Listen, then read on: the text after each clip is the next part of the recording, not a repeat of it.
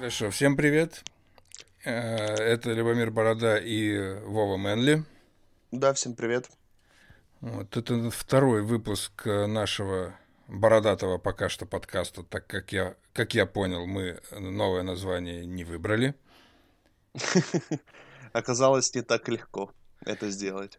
Но на самом деле я посмотрел, мне накидывали немножко в Телеграм, мне накидывали в какие-то личные сообщения, но, как я понял, люди до конца, ну, либо не прослушали подкаст, и сделали какую-то выборку, знаешь, я, я не знаю, как это происходит, но а, то есть то, что есть конкурс на название, люди для себя поняли, а тему подкаста, скорее всего, либо прослушали на перемотках, либо не до конца, либо просто не врубались, потому что названия были такие, блядь, типа что, что, что-то в э, стиле, где чай э, вместе с бородой. То есть везде чай и везде борода. Бородатые чаи-любики, ну какие-то такие, знаешь, бирд ти, там что-то, подкаст, вот. И, ну, блядь, вопрос, а где здесь чай вообще? То есть мы с тобой, ну, как бы, если я занимаюсь чаем, это не значит, что чай надо пихать везде, как бы, да, и мы с тобой в подкасте, ну, чай не обсуждали вообще, ну и, соответственно, зачем в названии чай? Ну, короче, вот какая-то такая белиберда. Ну, блин, я, кстати, переслушивал наш подкаст. Мне было интересно послушать со стороны себя. Ну, в первую очередь себя, конечно. Я, э, я даже за полчаса привык к своему голосу. Ну, оно нормально. Я все подкасты, которые пишу, слушаю. Вот, и слушаю по нескольку раз, мне интересно. То есть, я, знаешь, ну, не то чтобы накручиваю себе прослушивание, потому что что там одно прослушивание, но там гуляя по улице, там особенно с собакой по утрам, либо там когда хожу в зал, я включаю подкасты а, с разных платформ, знаешь, там что-то могу там SoundCloud послушать, что-то с Apple Podcast. Ну, мне просто интересно, как оно запускается, как оно слушается, как оно а, ставится на паузу, там у меня эти гарнитуры, да, которые там по два раза щелкнул там по наушнику, короче, он там паузу поставил, два раза щелкнул, продолжил. И вот все вот эти такие моменты я как бы тестирую, короче. Ну и, соответственно, слушаю от начала до конца и по нескольку раз бывает. Угу. Ну, я, я не осилил нас, нас до конца. Ну, не потому что скучно или еще что-то. Просто я послушал там кусок где-то полчаса условно. Такой к своему голосу привык. Он перестал меня уже бесить в какой-то момент. Всегда есть этот э, момент, когда ты слышишь свой голос, он кажется тебе не твоим, каким-то искаженным, неправильным. А я достаточно быстро привык и уже начал обращать внимание на свою речь. И такой, блин. Угу. Не знаю, меня почему-то очень волнует, как я говорю. Вот. Ну, и... Всех волнует, я тоже бешусь иногда. Я бешусь, знаешь почему? Потому что я не могу правильно выразить свою мысль. То есть а, мозги понимают, а, а говорю я позже, короче, знаешь, как будто какой-то даун, блин. И я понимаю, в чем проблема, в том, что я очень мало общаюсь. Вот. Чаще всего, ну, я общаюсь в сети, я пишу, да, я могу обдумать мысль, я могу грамотно написать текст, э, где-то что-то исправить, и потом только отправить человеку, с которым я общаюсь, ну, примерно так. А, а говорю я мало. Поэтому получается, что деградируешь потихоньку. Блин, странно, как будто все эти технологии появились для того, чтобы люди э, больше общались, э, и не так сложно, да, позвонить. Эм, и мы все Но... равно сводим, сводим к общению не во времени. Ну, то есть переписка, либо ну, аудио да. даже записать, то есть чтобы не в моменте говорить. Ну, потому как что, как говорит вот э, Михаил э, Гороховский, один из основателей Монобанка, звонок он всегда не вовремя. То есть, ну это реально, это знаешь, когда два человека стоят, общаются и что-то обсуждают, и ты такой третий взял и позвонил. Просто ворвался такой, блядь, спросить какую-нибудь свою хуйню. Вот, но ты же не спросил разрешения, то что, может быть, ты кого-то отвлекаешь, может быть, ты не вовремя, может быть, что-то еще. И я как раз из тех людей, которые берут трубку телефона только от жены, от дочери. И даже из, являясь там собственником бизнеса и человеком, который принимает заказы, я игнорирую звонки. Mm, то есть ты, ты из тех людей, которые не только левый не берет, но и... Я вообще их не беру. Ну как, если я вижу, если у меня человек подписан, если я с этим человеком договаривался, и я знаю, что он идет ко мне, например, что-то купить, и в этот момент звонит, я, конечно, возьму трубку, потому что я понимаю, что здесь, ну, реально я ему нужен. Потому что, возможно, он там застрял в лифте, да, или там забыл, какой у меня этаж. Ну, это уже такие. А когда просто вот просто кто-то решил, что сейчас я готов его выслушать, нет, такого не может быть. Угу. Есть э, мессенджеры, пожалуйста, напишите. То есть я отвечу, когда я смогу. Я отвечаю ну, достаточно быстро, стараюсь ответить всегда всем и грамотно, но в тот момент, когда у меня есть на это время. Я понял твою позицию. Ну, я веду себя, наверное, похоже, но у меня позиция немножко другая. То есть я перестал отвечать, либо свожу к минимуму звонки только с практической точки зрения. То есть я в какой-то момент завел рабочую симку, у меня телефон такой, что можно вторую симку поставить. И у меня стоит вот для работы. Но все вот эти звонки, они э, просто неудобные непрактичные, потому что мне, например, человек звонит и говорит, я хочу заказать что-то конкретно. И то есть получается, как будто я должен это воспринимать на слух, запоминать, либо записывать. Ну, то есть, э, ну, это да. вообще, вообще неудобно. То есть, особенно вот если он подразумевает, что он сейчас мне надиктует товар, а некоторые любят надиктовать несколько позиций, да, и а то есть я должен в моменте записать это или запомнить, или на громкую связь его ставить и заметку делать. Ну, то есть, очень непонятно, неудобно, и я всегда свожу это к переписке. То есть, ну, я говорю, твой, на твой этом... разговор номер... сводится к тому, что ты потом его посылаешь куда-то на сайт или на переписку, верно же? Да, да, да. Говорю, что на этом номере телефона есть все удобные мессенджеры, пишите, куда вам удобно, хоть Viber, боже упаси, но как бы пишите, пообщаемся. И я всегда еще пытаюсь объяснить человеку, возможно, в будущем это облегчит э, жизнь кому-то другому, а может и мне же. Э, то есть я объясняю, говорю, извините, мне неудобно принять заказ по телефону, потому что у меня в дальнейшем не будет даже текста какого-то перед глазами, к которому я мог бы вернуться. То есть я такой, вот вы мне скиньте данные на отправку, и они останутся у нас в переписке. Мне удобно будет потом в любой момент их вытащить оттуда. И все такие, а, да, да, точно, извините, там, и пишут уже. То есть я немножко иду дальше и поясняю еще. Ну, у меня примерно так же это выглядит. То есть я, при, ну, как не то чтобы приучаю, да, но я подсказываю клиентам, что это удобней. Плюс мы всегда можем а, найти нашу переписку. Плюс, а, вот, например, так как я занимаюсь там чаем, да, это какая-то, ну, определенная специфика. Я могу знать, что человек пьет э, исходя из заказов, понимаешь, что он уже пробовал, что, возможно, ему надо попробовать, что, возможно, он ждет, когда поступит новое. То есть и у меня, я все это делаю в телеге, но стараюсь э, всех своих клиентов, которые заказывают уже там второй, там третий раз, э, привести к Телеграм э, чату, к Телеграм-общению, потому что там есть удобное распределение клиентов по папочкам, вот, и, соответственно, у меня все клиенты заведены по папочкам.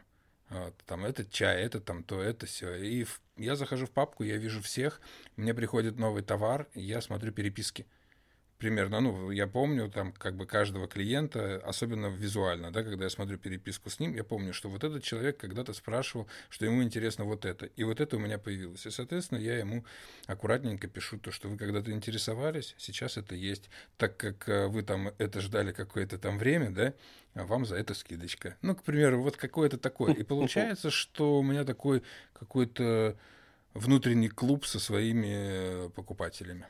Вот.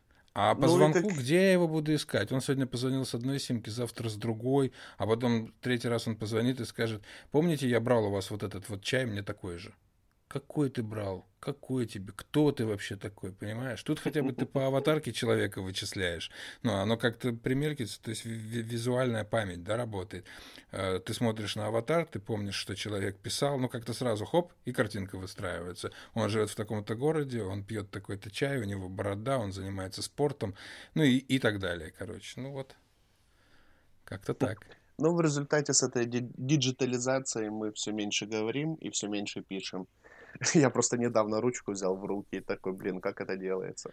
Нет, самое интересное, что говорить-то мы, возможно, опять возвращаемся к разговорам, но внутри вот этих вот э, мессенджеров. То есть уже э, какой-то был период, когда мы перешли на текстовое общение, то, что ты можешь это все обдумать, но есть такие моменты, когда человек э, там тебя что-то спрашивает, а писать надо много, а ответить вроде надо сейчас, но так как я не звоню и не принимаю звонки, я уже спрашиваю, типа, не будете ли вы против, если я вам сейчас э, накидаю голосовых? Вот. Угу. Если он говорит, что не против, я быстренько ему начитываю такой мини, мини-подкаст инструкцию для его телеграм-канала, для того, чтобы он для его, то есть телеграм мессенджера, для того, чтобы он послушал в удобный для него момент и принял для себя какое-то решение. То есть мы как бы к голосовому-то возвращаемся, но не в моменте, а к записи угу. голосовых. Это тоже да, большая есть... разница. Есть какое-то предвзятое отношение к людям, записывающим голосовые. Ну, оно есть. Ну, у меня, например, оно знаешь какое? Когда какой-то Вася, которого я не знаю вообще, просто записывает мне голосовое в какой-нибудь там Инстаграм э, Директ. То есть просто я открываю, а там от человека, который в первый раз ко мне стукнулся, не здрасте, до свидания, а просто эта полосочка с аудиотреком. Я его не слушаю. То есть просто, ну, как бы все. Это то, что ты, ты то же самое, что ты просто мне позвонил. Вот. А если человек написал, там, типа, «Доброе утро», очень долго описывает свою проблему, извините, вот э, вам от меня голосовое. Я, по крайней мере, знаю, что человек что-то хочет, ну, и, ну что, что он а, с уважением ко мне подошел, грубо говоря. Я это уже прослушаю, понимаешь? Ну, как бы в продолжении беседы это допустимо, а просто вот так – нет. Ну, как для меня, опять же. А там пусть они общаются друг с, друг с другом, как хотят, конечно. Ну, мне приходится все-таки быть менее радикальным. Ну, с одной Потому стороны, что... я иногда это обдумываю. Я думаю, то, что, блин, из-за своих э, каких-то принципов, да, и накрутов, которые ты сам себе придумал, ты, возможно, теряешь какую-то часть клиентов. Э, возможно, да. Но, с другой стороны, мне так удобнее, мне так спокойно, и мне, ну, э, может быть, это как-то не так, ну, не знаю, как это воспринимают другие, но я это воспринимаю. Если человек как бы а, вежливый, умный, он он и сам это все поймет. А если ему приходится такие простые вещи объяснять, то зачем он мне, в принципе, как бы и нужен? Вот. Ну, то есть это лишняя головная боль просто потом будет. Ну, ты же понимаешь, что многие эти вещи идут и не, от больш... не то, что от большого или малого ума, а от банальной лени просто. Ну, лени, а. либо неуважение каком-то, либо там, ну, мне не нравится, например, категория людей, которые считают, что там а, продавец им должен, да, или там клиент всегда прав. Да ни хрена не так. То есть ты просишь меня оказать какую-то услугу, вот, а Но делаешь это без уважения. я ее или нет, понимаешь? Ну, то есть ты пришел ко мне спросить, а не я к тебе в дверь постучался. Ну, такое. Ну вот я когда только начал заниматься Мэнли Клабом, я быстро почувствовал на себе э, снисходительное отношение, когда ты предлагаешь товар. Вот я, например, у меня есть товар, я там прихожу к кому-то и говорю, здравствуйте, у меня есть вот такой вот классный товар, может, поработаем? И к тебе сразу начинается снисходительное отношение, потому что ты как будто просишь. Ну, не совсем uh-huh. это, конечно, но вот э, зачастую так бывает и сразу они чувствуют, что какое-то как будто свое превосходство, и что да. они могут даже диктовать какие-то свои условия. То есть, ну, раз вы пришли к нам сами, то, может, вы бесплатно что-то нам дадите, а мы попробуем, и, возможно, возможно, подумаем, и, возможно, это приведет к сотрудничеству. Вот, и мне тогда это очень не нравилось, конечно. Ну, оно просто выглядело даже странно. То есть люди могли, ну, то есть я дал продукцию на тест, например, а поначалу всегда ж э, ты такой, у меня есть классный продукт, я всем бесплатно его дам, пускай они попробуют, и это сработает, и мы будем работать и вместе зарабатывать кучу денег.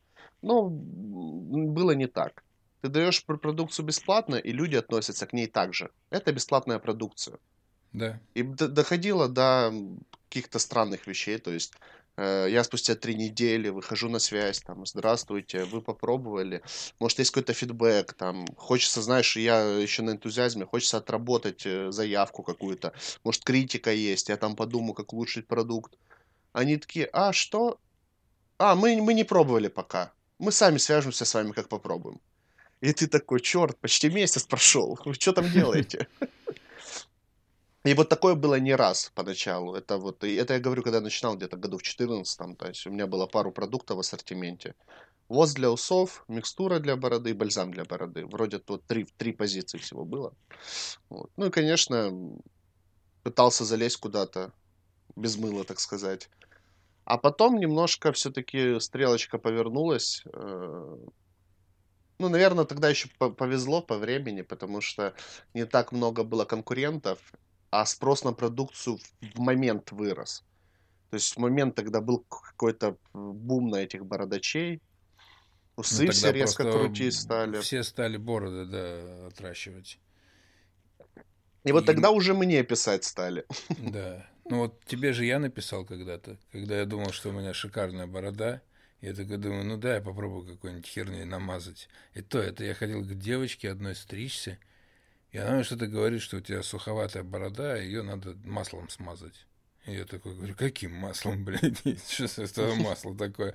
Она говорит, ну, вообще существует типа масла для того, чтобы вот э, смазывать бороду и типа волосы там по-другому, ну, лучше растут, что-то еще. Я пришел домой, я взял и подсолнечным маслом ее намазал, короче. Думаю, блин, ну, может быть, реально там что-то промазать надо. Намазал что-то весь жирный, короче. Думаю, ну, какая-то шняга. я, я не помню, как я стал искать, но как-то вот я на тебя попал. И я тебе задал вопрос, я тебе, помню, присылал даже фотки своей шикарной бороды, и ты мне написал сразу то, что видно, что она сухая, пересушенная, поломанная и выглядит э, нездоровой. Вот, а я же до того момента даже не знал, что бороду надо расчесывать. То есть растет оно и растет, главное мыть. Вот. Не, ну уже подход был хоть мыть. Некоторые этого не делают. Ну, это, да, конечно, уже, да, редкость. когда стал там пользоваться, что-то там расчесывать, я понял, что она даже и может расчесаться. вот нормально, как бы, да. Там. Вот, ну. Ну, но она тактильно становится просто. Вот мне что нравится, э, ты вот вмазав чем-то, щупаешь бороду, а она прям вот чувствуется такой, ну, упругой, матерой прям. Э, появляется ну, да, какое-то жел- жел- желание погладить. Да, управлять ей как-то, гладить. Она принимает форму, какую тебе надо. Ну, это прикольно.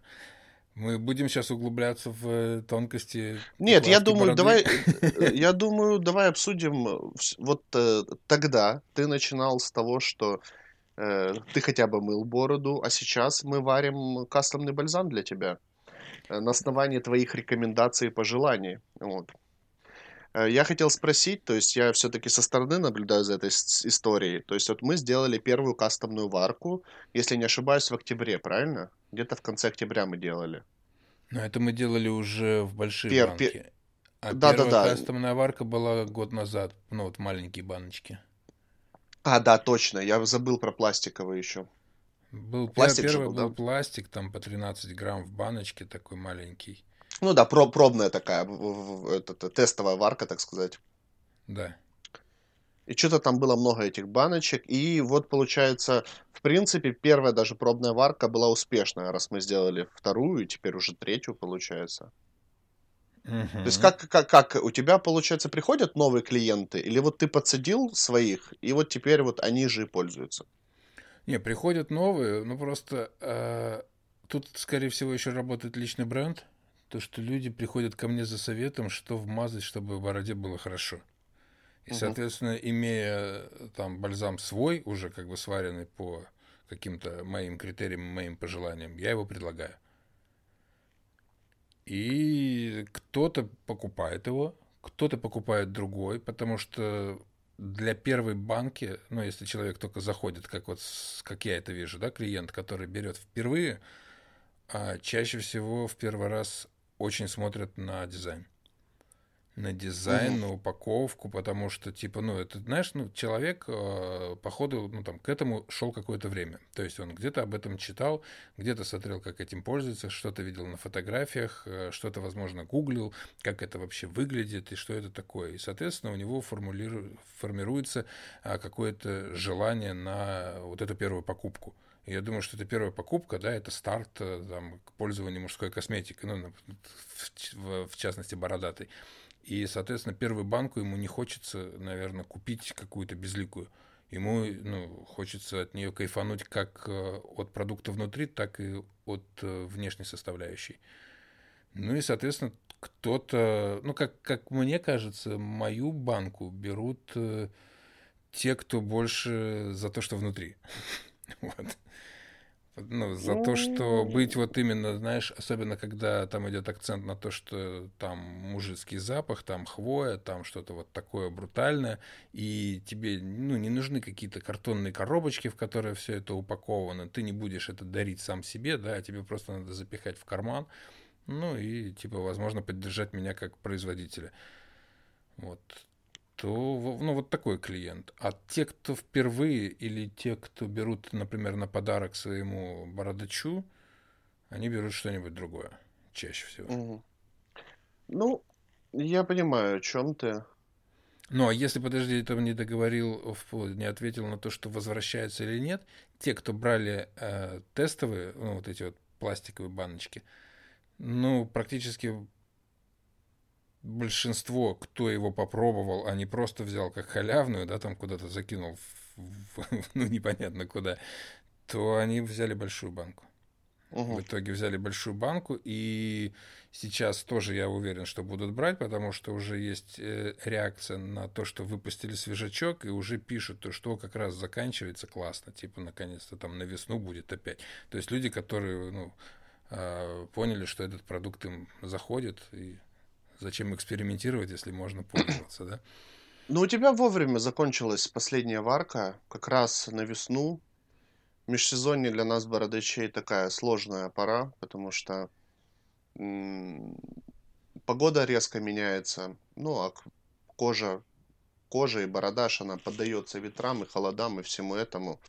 Вот. И многие сталкиваются с проблемами, в частности, у меня всегда вот где-то в, в начале весны кожа пошелушится немного, еще какие-то проблемы могут появиться. Но оно все нивелируется Э, бальзамом, либо микстурой какой-то, но в любом случае есть какой-то легкий дискомфорт, на который я обращаю внимание. Вот. И как раз как-то у тебя вовремя закончилось. То есть тогда осенью была варка в больших баночках, и вот сейчас ты прям на весну делаешь, прям вовремя. Mm-hmm. И, кстати, я хотел сказать, что я ж э, сам пользовался достаточно долгое время, я вымазал банку себе твоего бальзама. Ну, я доволен полученным результатом, он прикольный получился, очень такой э, мягкий, жирный, вязкий, и при этом вот есть какая-то прямая зависимость у бальзамов. Э, то есть, чем тверже, по идее, тем должен быть выше укладочный эффект. Но на самом деле это не всегда так. Вот. У тебя не, достаточно мягкий, но очень хорошо форм, формирует бороду, то есть укладывает. Поэтому mm-hmm. я прям такой прикольно получился. То есть мы за счет того, за счет э, повышения вязкости смогли добиться сохранения укладочного эффекта даже при более мягком продукте. Вот. Угу. Поэтому... Ну, некоторые мне говорили, что он очень жесткий. Но опять же, наверное, все зависит от того, с чем сравнивать. Ну, если он сидел на мягких бальзамах, на микстурах, на баттерах, то, конечно, будет пожестче. Но если сравнивать с моим зимним, зимним бальзамом, либо каким-то, э, там, может, какой-то аналог есть, такие более укладывающие бальзамы, то он, он очень мягкий. Вот. да. Ну, то есть я к чему вел? То есть я сам, то есть я делал по твоим пожеланиям, то есть э, там какой-то мягкий хвойный аромат, все такое, я тебе тогда тестеры засылал, ты юзал все это. Вот, но в результате ж, как, как не, не, этот продукт не обязательно должен нравиться мне, правильно? То есть мы же дел, ну, делали да. для тебя, но как бы я поюзав сам такой, блин, прикольно, что-то средненькое такое, чего даже у меня в ассортименте нет. Я такой, прикольно. Вот, и я сейчас, э, я поюзал его, и я сейчас пользуюсь уже своим бальзамом. У меня осталась одна баночка из лимитированных стеклянных версий, и вот я домазываю себе. Ну, класс. Я чем только не пользуюсь, на самом деле. Но, опять же, как, наверное, знаешь, как это нарисовать. Как работник склада, когда появляется просроченный продукт, и тебе жалко его выкинуть, короче. И я все это тестирую. Такой, знаешь, смотрю, либо там мятая банка, да, либо тут что-то не так, короче. Ну, есть типа продукт, который подходит под списание, такое, так сказать. Ну, а так как я сам себе начальник, списывать мне некуда что-то возвращать. Ну, ты, ты например, берешь назад, да? Кто-то назад не берет. И какой-то продукт есть, ну, такой вот у меня, что я его забраковал, но не стал там предъявлять, к примеру. Ну, не те количества, знаешь, то, что там из каких-то бутылочек там или баночек ты смотришь, со временем сразу не, не доглядел, а со временем там хоп, что-то стало там не так пахнуть, там что-то еще. И я там что-то отбраковываю, что-то отбраковываю из-за того, что, например, вот как на маслах бывает там а, сорвана пробка. То есть он вроде бы новый, а пробка так сделана, что, что человек подумает, что его уже юзали. Ну, какие-то такие моменты. И у меня дома все время, блин, гора всего вот этого. И я миксую, знаешь, там то один, то второй, то третий. Ну, иногда сталкиваешься с тем, что какой-то э, шампунь, например, или мыло э, прямо не работает с каким-то определенным бальзамом или маслом. То есть у них возникает какой-то конфликт, и у тебя жутко болит э, кожа под бородой, тебя все зудит, короче, и тебе очень некомфортно. Такое Блин, у меня бывает. такого, у меня такого не было ни разу. Наверное, мне повезло. Вот. Ну, иногда я бывает на контрасте, что ловишь, э, особенно западный какой-нибудь продукт, что они очень жирные после всего того, что есть у нас. Прям берешь вроде топчик такой, начинаешь что-то там вмазывать, и такой, блин, руки хрен отмоешь, короче, знаешь, даже мыло там что-то еще, блин, ну не расщепляет горячую воду, там, ну, вот как будто, блядь, этим вазелином намазался такой, думаешь, что ж ну, такое? Ну, блин, ну, у нас все-таки есть специфика не только менталитета, но и климата, и западные исходят из своего климата. А, плюс у них э, многие масла считаются редкими, те, которые у нас не редкие. Ну, ну в том числе я во многих западных продуктах вижу в составе подсолнечное масло. Вот mm-hmm. в Америке, например, Потому что подсолнечник у них не так популярен. У них кукурузное масло самое такое дешевое, в той же Америке, например. То есть они везде пихают э, кукурузное в плане в пищу там и так далее. А подсолнечное масло вот у них есть косметическое. Я когда увидел там составы некоторые, я такой думаю, вы что, прикалываетесь? Ну, то есть, ну, потому что думаю, исходя из нашей ситуации. А вот у них подсолнечное это уже что-то там, возможно, не самое дорогое, но какое-то косметическое масло. Вот, так что мы сейчас есть, есть э, нюансы. Уходим в тонкости, опять же, вот этого вот всего. Мне как-то один из слушателей прошлого подкаста сказал то, что, блин, это классно, когда вы разговариваете вдвоем, но вы, вы начинаете такое ощущение, что разговаривать просто о своем, как будто никого вокруг нет, и, короче, ну и типа, блин, э, не все в теме, и не, ну, не, не, не все могут понять, о чем мы сейчас с тобой говорим. Да ну, я думаю, что насчет подсолнечного масла все поняли. Но не у всех есть борода. Это да, это да. Ну, значит, надо заводить себе бородатых мужиков, либо что-то делать. В слушателях подкаста. Я смотрю, ты э, завел себе аккаунт на подкастерский. Вот, у меня к тебе такой вопрос. То, что сейчас да. мы делаем э, вот этот вот бородатый подкаст. У меня есть э, другие проекты, и это как такой э, сопроект с тобой. Вот, соответственно, ты тоже завел себе аккаунт, ты тоже туда вываливаешь бородатый подкаст. Ты думаешь над тем, чтобы делать что-то свое? Э, да, у меня есть такие мысли. Ну, пока что я их не оформил в какую-то красивую картинку или форму. Вот автология. Э, просто э, пока что мне в целом интересно, будет ли кто-то слушать с моих каких-то ссылок. Вот. Может, какие-то там мои подписчики из Инстаграма, у меня их вроде там не очень много, но в любом случае. Uh-huh. Но мне очень нравится этот формат, а, так как я очень много его поглощаю. И мне бы хотелось попробовать с кем-то еще. Вот. У меня есть разные увлечения, э, кроме бороды. То есть я увлекаюсь, как это ни странно, компьютерными играми. Ну, даже не компьютерными, а просто играми на приставках там и так далее. Вот, и я думал даже с кем-то, может, про это говорить. Угу. Ну, то есть, но пока что все равно хочется, знаешь, найти собеседника, с которым будет комфортно это обсуждать, чтобы всегда можно было, знаешь, э, дать пас, mm а он тебе ответит. Э, самому как-то вещать как радио куда-то в эфир, в космос как-то странно, как по мне.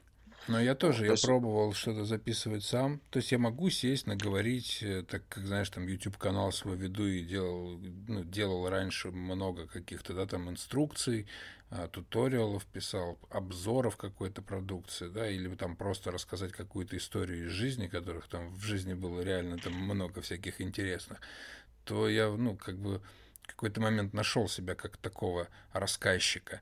Но в последнее время, опять же, слушая различные подкасты, да, там поглощая аудиоконтент, я понимаю, что, ну, как бы это уже скучно самому мне, что-то просто в одного рассказывать, потому что, ну, хочется, чтобы сразу было какое-то мнение встречное.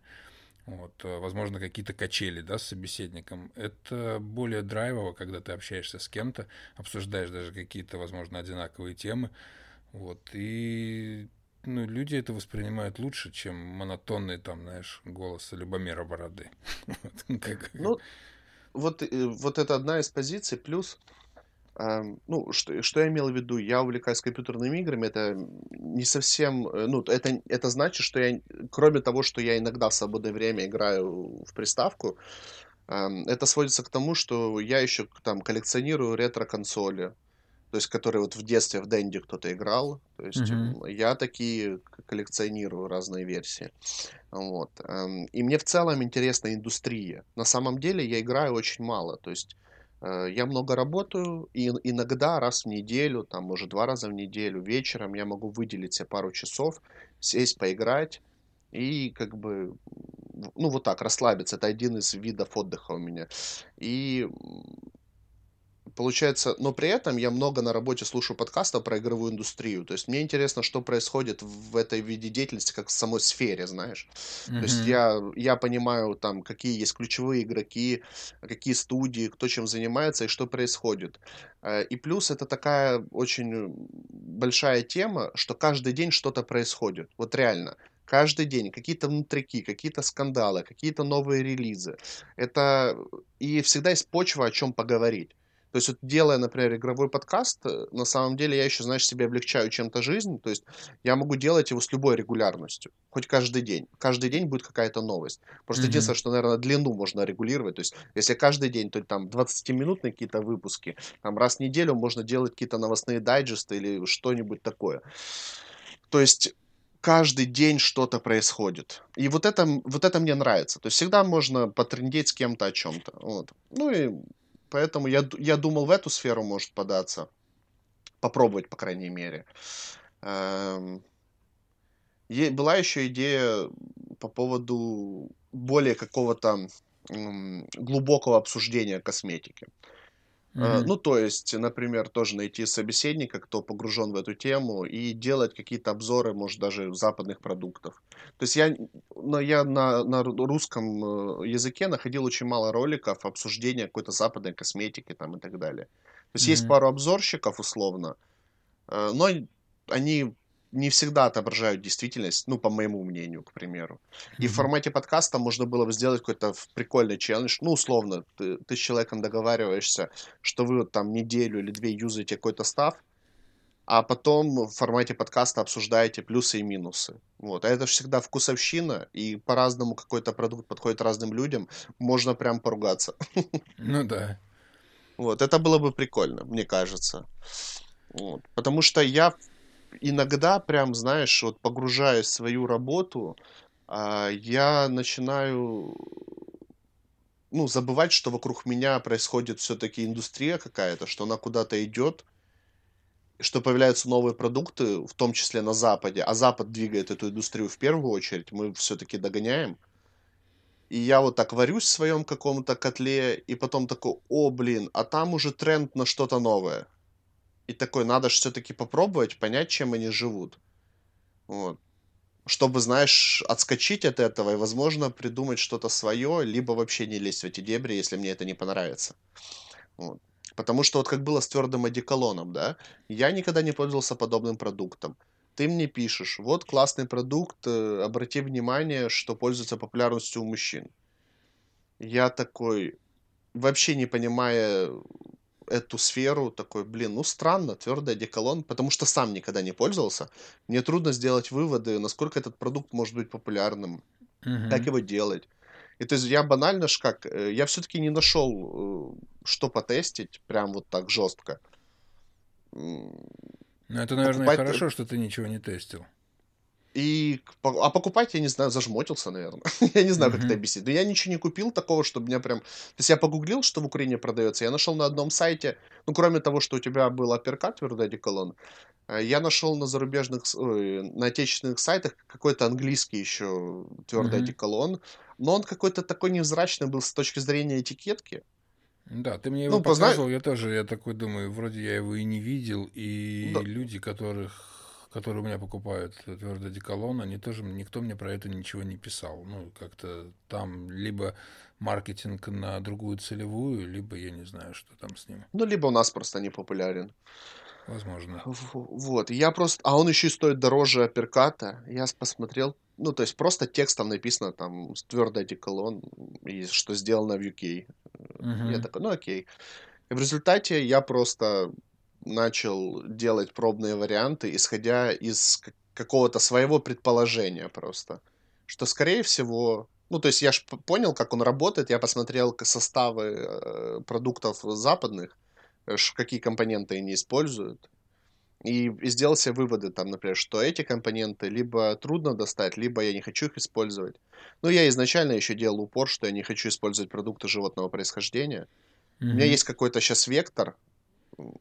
То есть я раньше как бы не использовал прям продукты животного происхождения, то есть животные жиры, кроме пчелиного воска. Ну, пчелиный воск это не животный жир, но у тех же веганов есть как бы предубеждение к пчелиному воску, потому что он имеет животное происхождение.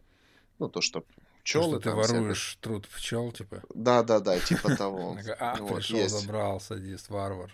Вот. И, ну, я как бы так не считаю, но, но почему-то, я не знаю, как это объяснить, то есть я, я не хочу угодить какой-то отдельной аудитории, но, возможно, мне просто стало чуть проще работать с тем же соевым воском, вот, потому что, э, делая, например, твердый одеколон, я использовал соевый воск и вот канделильский, это воски, которые растительного происхождения. Вот. То есть ну, наверное, я еще не использовал пчелиный, потому что у него есть свой запах ярко выраженный. Угу. То есть ты прям его можешь, ну, почуять, понюхать, то есть, а у соевого воска нету запаха как такового. Вот. Эм, ну, в результате э, вернемся. Я вот делал просто на свой вкус. То есть я сделал какую-то консистенцию, которую я подумал, что она будет достаточно удобна. И сделал концентрацию аромата исходя из своих каких-то побуждений, такой думаю, ну если в косметике в среднем кладут 1-2%, то если я за, зафигачу 20% парфюма, то, наверное, он точно будет на коже держаться. Ну, я это, конечно, утрированно говорю, но а, ну, я еще там подумал, что, наверное, нужен какой-то фиксатор запаха, бла-бла-бла. То есть я вот сделал просто, исходя из каких-то своих теоретических размышлений. У меня не было основы какой-то, чтобы поюзать. Вот. Ну и как бы Вроде получилось. Получилось, получилось. У тебя он продается, спрос на него есть? Э, ну, ты знаешь, вот когда он только появился, я был очень удивлен ажиотажному спросу. Угу. То есть, э, ну, я не рассчитывал, честно скажу. То есть я понимал, что вот э, у тебя есть свой клуб, Любомир Борода, свои какие-то подписчики, которые э, как бы ценят твое мнение, рекомендации, и они у тебя покупают уже там какое-то какое время, например, год это твердый одеколон и перкат. Угу. Но я-то исходил из своей аудитории, я ни разу не слышал запроса на твердый одеколон. Один раз, я помню, кто-то мне написал, что было бы прикольно, если бы с ароматом бальзама классик я сделал какой-то одеколон или, может, даже твердые духи. Но mm-hmm. я вот это вспомнил уже после того, как запустил твердый одеколон. Вот. И я как бы не понимал, насколько моя аудитория воспримет это. Потому что я уже когда запустил, когда э, другие увидели комментарии, спрос какой-то, э, многие мне писали в директ и спрашивали, а что это такое и как этим пользоваться. Ну, так хотя вроде... Бывает. И люди, хотя... и люди в итоге потом берут его все равно. Да, ну, я просто еще описание так делал для продукта максимально подробно, чтобы объяснить, что это, как им пользоваться, плюс-минус. Вот. Э, но, э, да, вопросы такие были. Я когда запускал, я не ожидал, что первая партия разойдется меньше, чем за сутки. Там партия, конечно, небольшая была, что-то 40 или 30 штук, я уже не помню. Да, он разлетелся моментально. Я половину же продал тоже, считаю, вот за сутки лежа ну, дома ну, на больничном. Я просто лежал в кровати и принимал деньги, блин, и записывал себе там в Google таблицу, блин, с телефона вот эти вот адреса, куда надо будет сегодня там или завтра утром пойти и выслать. Ну да. вот это тоже был опасный момент тогда для меня. Ну, опасный в плане восприятия. Я такой, я себя чувствовал, как будто я продавал кота в мешке. То есть я запостил красивую картинку, я написал красивое описание – и я там продал уже почти всю партию меньше, чем за сутки, но я еще никому не отправил этот твердый одеколон. Я не получил еще ни одного фидбэка, кроме твоего. И кроме, э, там, я сам на себе его нюхал, да, и такой, ну, вроде держится. Ну, но это все равно как-то оценочное, мое личное оценочное суждение. Вот. И я, конечно, немножко так ерзал, знаешь, на стуле, переживал, блин, что будет. Э, очень боялся первых отзывов. Вот. То есть мне еще нравится, что у меня сохранился этот запал. То есть я запустил новый продукт, я прям переживал. Угу. Вот. Но первые отзывы были хорошие. Ну и, и была какая-то легкая критика, но там, наверное, двух человек.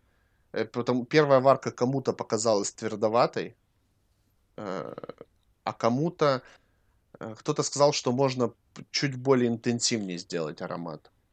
Вот, mm-hmm. вот так, что-то такое было, да. И я немножко интенсивнее сделал, вот, и консистенцию, да, чуть мягче сделал. Ну, у меня там есть три э, момента, на которые я обратил внимание. Но если опять же сравнивать с другими, то крышка слайдера открывается не с первого раза. То есть тут нужно немножко насобачиться, чтобы ее открывать. Есть такое дело, что она чуть-чуть э, притормаживает, если ты ее просто одним движением пальца открываешь. Ну, я понял. Да? Там да, надо да, да, чуть-чуть другой рукой попридержать, чтобы а, задать вектор э, на, направления крышки, короче. Вот, если ты просто будешь пальцем, так, ну, типа, чтобы она съехала как слайдер, она может немножко задевать за борт. Но это сама конструкция банки, возможно, э, может быть, ты там со временем найдешь более такие, как бы, гибкие там банки, я не знаю, но более удобные вот, э, потому что у апперката она прям такой, знаешь, щелчок, тук, и она открылась. То есть тебе не надо прилагать дополнительных усилий. Второе, это то, что апперката сама консистенция такая, что открыв крышку, мазнув один раз подушечкой пальца, ты уже взял бальзам. То есть ты уже взял аромат, который, ой, бальзам, аромат одеколона, который ты можешь нанести. А в твоем случае, э, провед... открыв банку, проведя один раз пальцем, а ты можешь а, типа как бы его только запустить. То есть ты по поверхности прошелся, но еще не взял. А вот чуть-чуть как бы подтерев, знаешь, возможно, разогрев его чуть-чуть, ну, там, несколько раз туда-сюда, так, и тогда ты уже понимаешь, что ты его взял. Вот. В принципе, два момента получается, а не три. Да? Два. Вот. Во всем остальном, ну, как бы, э, вот чем мне это понравилось вообще, ну, вообще вот вся эта история с твердыми одеколонами, а я увидел у поставщика, там, у, как это называется, официального э, дистрибьютора Апперкат эти одеколоны когда-то. И на них смотрел, с одной стороны, штука красивая, а с другой стороны, стоит каких-то денег, блин. И денег, ну, как бы, вроде как немало, да? Угу. И я боялся купить э, это, чтобы продавать, как бы, да, то есть, ну, и купил первую партию, там я вообще штучек пять, насколько я помню, ну, вот, когда-то там давно. Вот, купил и думаю, блин, продам, не продам. Ну и стал о них писать, то что такая-то штука. А стал спрашивать у представителя, насколько этой штуки хватает. Ну и, соответственно, там, э, сопоставив стоимость э, со сроком использования, да, его реально можно юзать эту банку год, блин, и выкинуть, когда она тебе надоест, но ты ее можешь не доюзать до конца. Вот. Э, попробовав на себе, я понял, что, в принципе, как бы это продукт даже достаточно дешевый и очень удобный. Ну и, соответственно, делясь своими вот этими впечатлениями, наработками, то, что вот такая вот классная штука. Плюс а, есть же эффект вот этой вот крутой баночки, которая всегда с собой. То есть ты не такой, как все, да? Все что-то чем-то там брызгаются непонятным, да, там шариковыми какими-то штуками мажутся, там что-то еще. Ну, это как какие-то объемные штуки и чаще всего жидкости. А тут ты можешь э, даже в маленький кармашек на джинсах да, засунуть вот в этот вот малюсенький, который у тебя тут сбоку, и все хорошо. Вплоть до того, что даже в кошельке можешь носить или еще где-то. Ну, это удобная штука. И как-то так получилось, что мне мне удалось э, рассказать о нем э, с положительной стороны, и люди стали его покупать. Стали покупать, и была классная обратная связь, то что, блин, реально классная штука. И люди там, э, беря у меня, тегали меня там в сторис, не апперкат, а меня, да, что, блин, вот какая. И они пошли. Я стал покупать там 10 штук в следующий раз, потом там 20, потом еще какое-то количество. И то есть периодически, ну, то есть я их покупал постоянно. Они постоянно подъезжали, потом какое-то время пропали, потом опять подъехали. Вот я с тобой поделился этим. И э, исходя из моего опыта, практически все те, кто приобретали у меня апперкат, они приобрели Мэнли.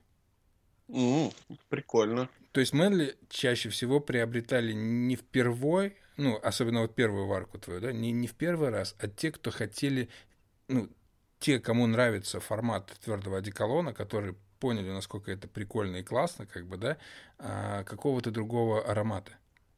Понимаешь? Ну, то, что это типа, ну, вот, хочется еще такую же штуку, но уже с другим ароматом. И типа, о, появился украинский продукт, как бы, да, почему бы не попробовать? Давай. Давай мне теперь вот такую банку тоже. Вот. И мне кажется, если ты запустишь там, например, какую-то линейку, да, там из трех ароматов, то у тебя клиент будет три банки покупать. Ну, я в первую очередь хочу сказать, что спасибо всем, кто поддержал, если кто-то слушает, особенно вот в первую варку, это было очень важно.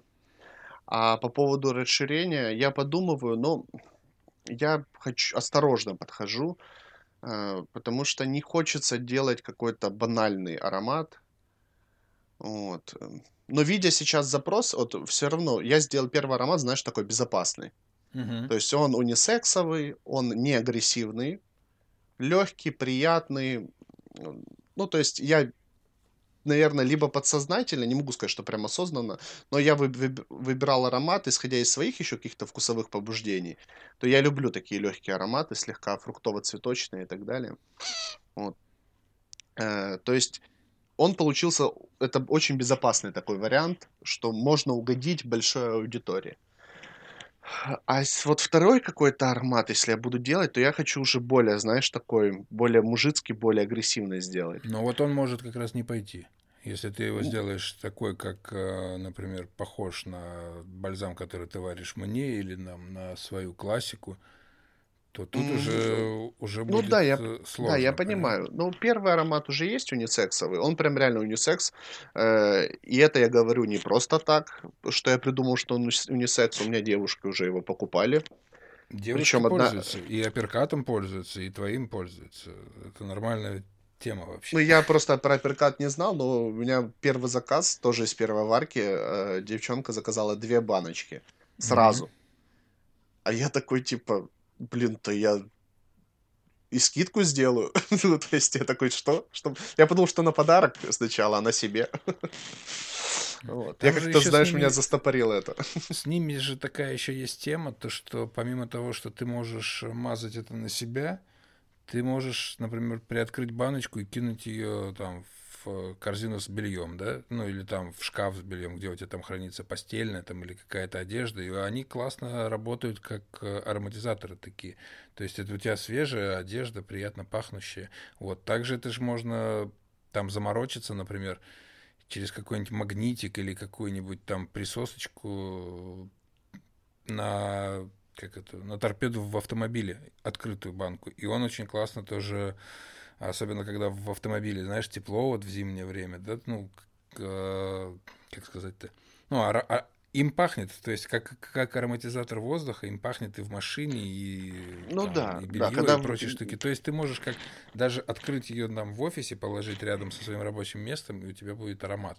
Вот помимо. Плюс, чем хорошо, сейчас э, все равно мы живем в такое время, да, то, что большинство стало задумываться о своем здоровье, ходить в спортивные, ну, в спортзалы, да, каким-то образом заниматься спортом. И где э, на шкафчиках, везде в раздевалках написано, не используйте там э, распылители, вот эти дезодоранты, вы там можете, ну, блин, помешать другим, да, вот этими своими вонючками какими-то, агрессивные какие-то или ярко концентрированные запахи, они, блин, ну, очень мешают всем там. Вот. Но в то же время пахнуть потом каким-то, да, там, быть вонюченьким не очень хочется. И вот этот вот одеколон, он очень помогает э, в спортзалах. То есть ты себе там два раза мазнул, ты никому не помешал, и в то же время все хорошо, приятно и комфортно. Блин, ну я вот про это тоже. Я как бы не самый спортивный в мире человек, я даже про это не думал. А ты же ну, занимаешься ну, спортом, ты, ты, у тебя разгоряченное тело, да, ты начинаешь немножко потеть, и если ты немножко намазюкан там на, на локтях где-то, да, на, на всяких вот таких склад, складочных каких-то местах, то он дает свой аромат классный. О, конечно, и плюс э, пот его не смывает, потому что масляно-восковая основа. То есть он может немножко там, под все-таки соленый, может немножко смоет, но по факту останется, вот, потому что э, твердый одеколон не является водорастворимым продуктом. Вот. Плюс это офигенная тема, вот э, мы сейчас, блин, прям рекламируем, сидим, это твердый одеколон, офигенная тема для человека, который там часто с кем-то встречается, да, там какие-то там встречи, кофе, куда-то там из офиса в офис. Например, там когда ты в лифте поднимаешься на очередную встречу, побрызгать, э, попшикаться, да, там на себя, и зайдя на встречу, люди сразу поймут, о, напшикался. Такой, о, зашел, блядь, напшиканный тут такой к нам, блядь, джентльмен, ебаный вот. А когда ты едешь в лифте и так аккуратненько себе там мазнул чуть-чуть на шею, да, там на запястье, то, соответственно, от тебя нет вот этого а, адового шлейфа, то, что ты вот на, на, напшиканный, да, который за тобой несется, но в то же время а, от тебя очень кайфовенько пахнет. Понимаешь? Ну, то есть это очень удобно. Она у тебя всегда с собой, она тебе вообще не мешает, занимает минимум места. И даже когда ты ее вот так вот открываешь, ну, воз, ну даже на людях не, не прячась, то обращают внимание на это, да, типа, нифига себе, какая у него штука классная. Это как вот э, прикурить от зажигалки Зипа, например, да, это вот это та же самая песня. Ну да, есть в этом какая-то эстетика. Да. Вот мне нравится, ну, по поводу рекламы скажу еще, что мы рекламируем именно концепцию продукта. Не обязательно брать медли. А но если возьмете, мы только за.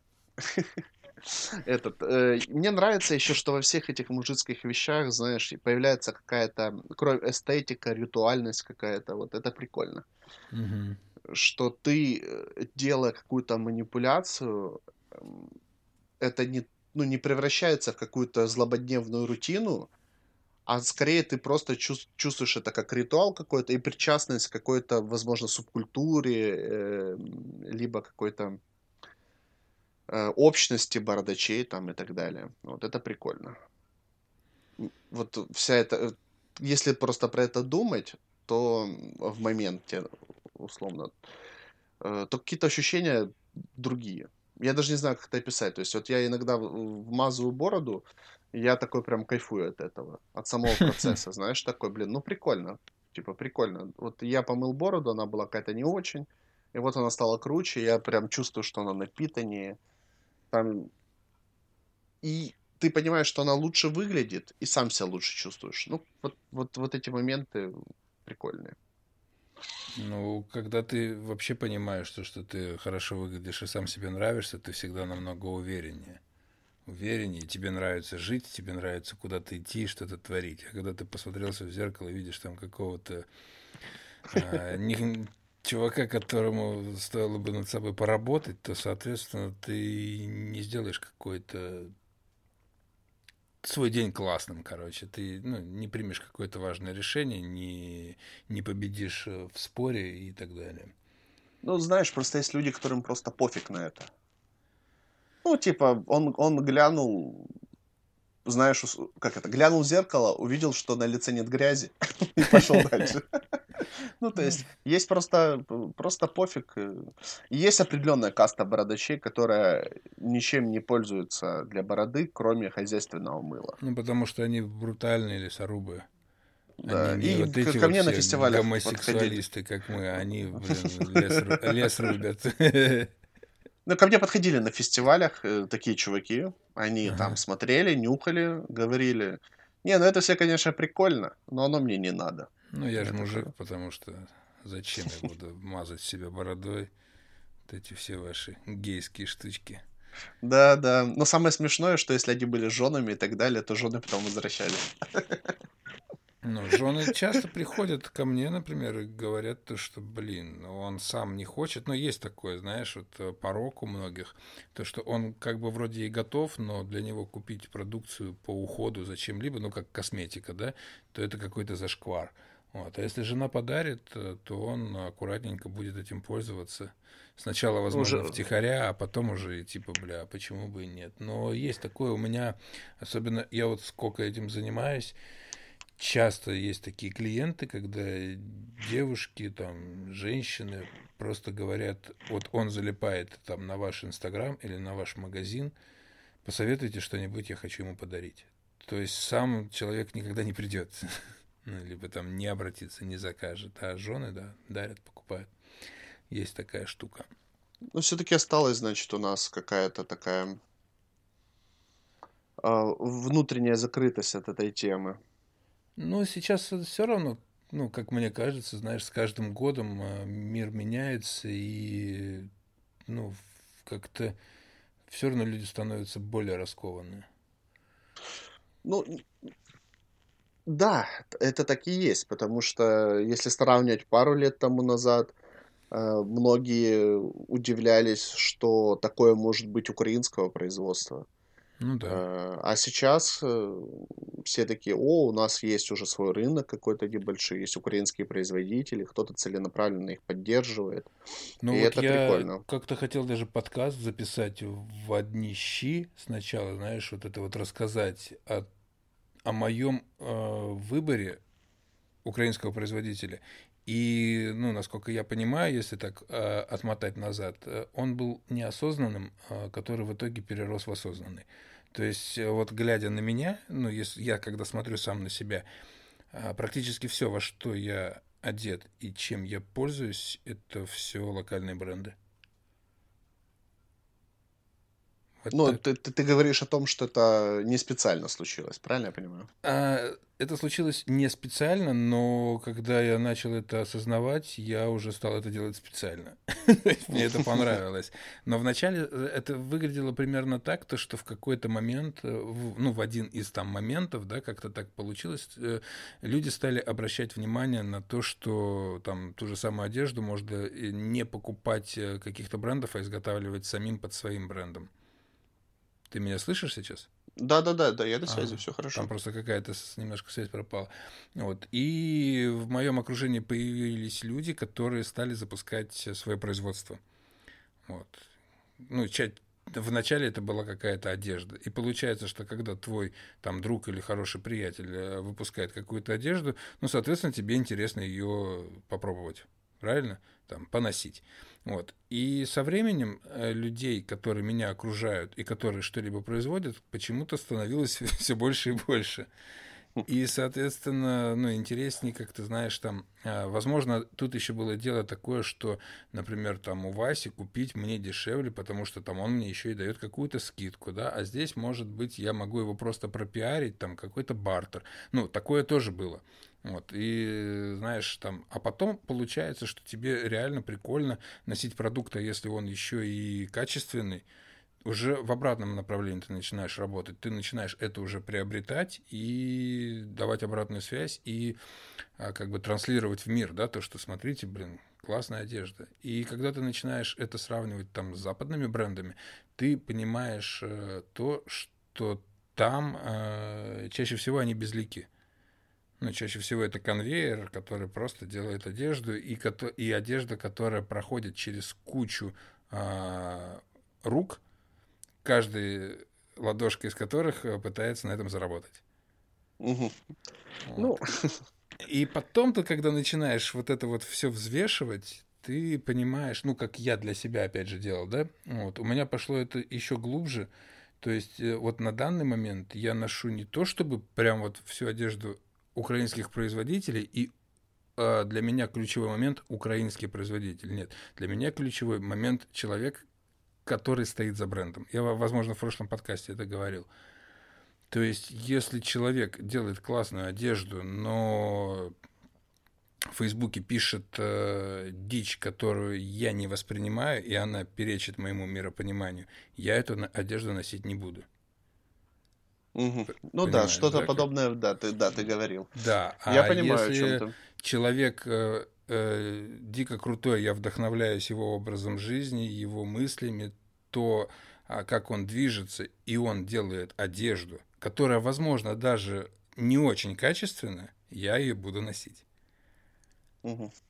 Ну, как-то так. И получается, что я сам для себя создаю какой-то такой свой мирок, да, с э, вещами, которые э, к себе подпускаю, да, которые меня окружают, э, каждый из них что-то для меня значит не просто потому, что это красивая там или удобная вещь, а потому что э, за этим э, стоит кто-то, кто меня вдохновляет или кому я, возможно, чем-то хочу помочь, либо я просто хочу показать людям, что вот он, блин, классный. Ну, как-то так вот, какой-то такой только для своих, короче. Ну, видишь, у тебя есть какая-то концептуальность в этом. То есть ты, ты как человек с историей носишь вещи с историей. Да, и у меня, ну и плюс тут нету еще такой темы, что ну, я, например, придерживаюсь какого-то строгого стиля когда-то раньше у меня была такая фишка, знаешь, то, что я одевался субкультурно. То есть, ну, вот это я ношу, а вот это я не ношу. Знаешь, ну, как там, например, я ношу там только там такие-то джинсы, там только там а, кеды конверс, ну, какие-то там а, ботинки, там еще что-то. А вот это вообще не в моем стиле, и как я это на себя надену. То сейчас э, как-то уже все проще. Сейчас у меня уже, знаешь, такая более, удобная одежда, и уже мне насрать, какой на ней лейбак там нашит, короче, ну, как-то вот. Вот, и мне важно, да, кто, кто это произвел. Вот, кто это сделал. Вот, О. вот я вот э, до того, как я стал жить в Украине, я никогда не носил спортивные штаны как одежда на выход, кроме как вынести мусор или сходить за макаронами в магазин. Ну, понимаешь, да, то, что спортивные штаны для меня были штанами, в которых ходят в спортзал. Либо на пробежку, либо дома варят либо... Э, макароны, блин. Ну, вот, ну, вот. Либо, либо гопота какая-то. Да, либо гопота, ну, то есть это, это тотальная безвкусица, короче, вот. Э, но приехав в Николаев, там, в тринадцатом году, в джинсовой куртке, в какой-то там э, алдовой кепке, в каких-то там джинсах, короче. Я просто посмотрел, что я иду по улице, а на меня все чуть ли пальцем не показывают. И оно вот со временем мне здесь просто стало неуютно в этой одежде.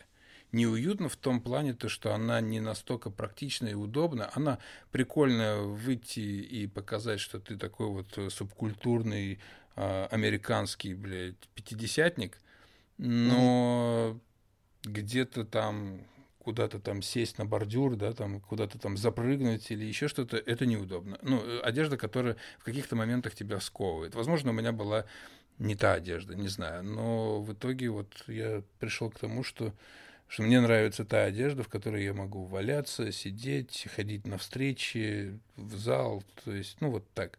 Единственное, что у меня сейчас есть еще категория одежды, я в шутку называю для театра и похорон. Ну, это такая более строгая, знаешь, без принтов, э, темненькая, ну и ну, где ты выглядишь э, более порядочным человеком, потому что в спортивных штанах, ну, как ты с принтами в театр не пойдешь. А в театр, э, ну, благодаря моей жене мы ходим достаточно часто. О, ничего себе. Я давно в театре не был. Был период в жизни, когда я ходил на какие-то небольшие локальные выступления, а в Харькове много театров. Вот. Но как-то в последнее время как-то не до этого. Как-то я, я даже забыл прелесть всего этого. Ну, ну по поводу вообще, одежды. Это, ну, мы ходим в украинский театр, у нас есть здесь в Николаеве, там классная труппа, они делают охренительные постановки. И я, знаешь, э, у меня туда очень сложно достать билеты. Вот. И они, когда выкидывают билеты на свой сайт, там буквально за пару-тройку минут э, уже ничего нету. И у меня жена специально просыпается в дату продажи билетов, ну, специально ставит будильник и сидит, а, прям а, сторожит, когда быстро накидать в корзину, оплатить. Ну, то есть она уже знает, куда мы пойдем. И зачастую это покупается так, то, что, может быть, мы в эту дату и не попадем, но мы проще кому-то подгоним эти билеты, чем мы не попадем, э, а сами, например, а, этот день у нас будет свободный. То есть вот, вот с, с такой, э, как это, с такой позиции, короче. Да-да-да, я понял прикол. Да, и когда, ну, э, одно время меня это немножко напрягало, когда мне жена говорила, там, типа, вот в эту субботу вечером мы идем в театр. И я такой, блядь, а в эту субботу вечером я бы мог вообще-то еще сделать там то-то, то-то, то-то, и вообще у меня, блядь, ну, не то настроение, и в чем я пойду, где моя одежда для похорона театра, блядь, типа такое, типа, у меня еще ничего такого нету, ну, какое-то такое. Вот. А я тогда еще выпивал, даже. И приходя в театр, а там же есть буфет, и там, знаешь, там своя атмосфера. Там вот эта богемность, и там какие-то э, люди пожилые, в, э, красиво одеты, и видно, что вот для них это большое событие. И в буфетике там вот эти бутербродики с э, семгой, э, коньячок. Э, ну, блин, да, это да, все да. так кайфово, и все такие сидят, так это аккуратненько, там коньячок. Есть такие, знаешь, там э, женщины какие-то красивые, там а сидят из сумочки, достают бутылочку с коньячком, такие хоп-хоп по своим принесенным с собой таким мензурочкам разливают, все там хлоп-хлоп, короче. Ну, и это не запрещено, там это делать можно, как бы в буфетике. Все это, блин, ну, кайфово. Вот. Потом я уже прекратил. И мне нравилось ходить туда, выпивать коньячок в антракте. Я мог чуть-чуть залипнуть там где-то потом во время там постановки. Было такое. Ну, а потом как-то, знаешь, ну, стали ходить чаще, и а труппа-то одна, и ты понимаешь, насколько они талантливые и крутые, как бы, да, и, и ты уже а, выкупаешь актеров, ты уже знаешь, как их зовут, а, как они сыграли в тот раз, как они сыграли в этот, да, а там роли, ну, совершенно разные, да, там где-то не свойственные для него, а он там классно так вошел в роль. И я а, со временем начал себя ловить на мысли, что как будто я прихожу в гости к старым друзьям. То есть сейчас я иду туда уже с удовольствием. И мне уже не нужен коньячок в антракте, как бы, да? Вот. Угу, Но бутербродик угу. с семушкой обязательно. Есть а это у вас, у вас один театр, э, ну, одна труппа постоянно играющая или Ну, несколько? в этом театре, да. Э, но у нас есть еще там, ну, другие площадки, куда приезжают театры, есть русский театр, но мы любим вот э, украинский, и, ну, очень там прям все душевно. И мне жена говорит, мы идем в театр, я даже не спрашиваю там, как это на что, да? на что, да. Вот мы сегодня, кстати, вечером идем, и вот к моему, э, наверное, я такой негодный, я тоже не знаю на что. Хотя Таня мне, скорее всего, говорила, но это, знаешь, так, фу, мне надо сказать вот тогда, когда мы уже идем. Вот. Либо когда я прям такой сел и слушаю, а куда мы вот пойдем, знаешь, когда, а когда мне она что-то говорит, и я в этот момент, возможно, что-то делаю, ну, наверное, это уже я пожилой просто, я не могу воспринимать несколько источников информации одновременно. Вот, я, конечно, ну, могу ну, сейчас загуглить и сказать, куда мы пойдем, но это будет нечестно. Это смысл уже. Ну или может ты как этот, как порядочный супруг, просто фильтруешь базар, полуха слушая. Э, по поводу театра, я у нас в Харькове есть, знаешь, эти академические театры, там Харьковский театр оперы и балета и так далее, ну, Хатоп, который. Вот. А есть дом актера, и мне там нравилась очень малая сцена. Я помню, в студенчестве ходил. То есть э, малая сцена для небольших э, спектаклей э, на два человека. Там я максимально был, участвовал в спектакле 4, если я не ошибаюсь. И то есть мы сидим, как будто, как будто реально пришли к кому-то в гости. Э, то есть небольшая сцен, э, сцена, даже не сцена, а просто вот зальчик, угу. окруженный стульями. Эм, то есть мы все сидим, и вот прям перед нами вот эта магия театра происходит. Но ну, мы были то есть нету, вот нету как таковой назад. сцены, э, да. то есть и вот это меня впечатлило, потому что я ходил на большую сцену в, в Дом актера, и я такой, эх, э, потому что там современные театры, и там свои были версии Гамлета, вот мы сходили там на Гамлета, я помню, ну, что-то мне не зашло. Там оно слишком как-то своеобразно все происходило. Вот. Э, а потом мы пошли на малую сцену, и там прям, знаешь, эта энергетика так и прет. Чуваки отыгрывают, э, свои какие-то эмоции выдают, а ты прям сидишь вот прям в метре от них. И вот это, конечно, меня очень сильно впечатлило. И потом я ходил только на малую сцену. Mm-hmm. То есть, и когда еще тогда в студенчестве был период э, жизни, знаешь, когда девушек там куда-то нужно позвать или еще что-то, то я такой, все, мы идем на малую сцену в театр. Я был вот, вот и... пару недель назад мы с Таней ходили на малую сцену, тоже там зальчик на 50 человек, тоже, считай, подиум, ну, если он есть, то очень маленький, вот они прям рядом с тобой, а учитывая карантинные ограничения, то, что все сидят там через два, вот, и получается, что в зале 25 человек всего. Ну, очень тепло, да, и атмосферно, и очень классно. То есть э, бывают такие постановки, когда ты сидишь и уже немножечко, знаешь, а, ждешь антракт. Такой, блин, ну как-то уже так хоп, на часы. Вроде интересно, но уже как-то устал немножко сидеть.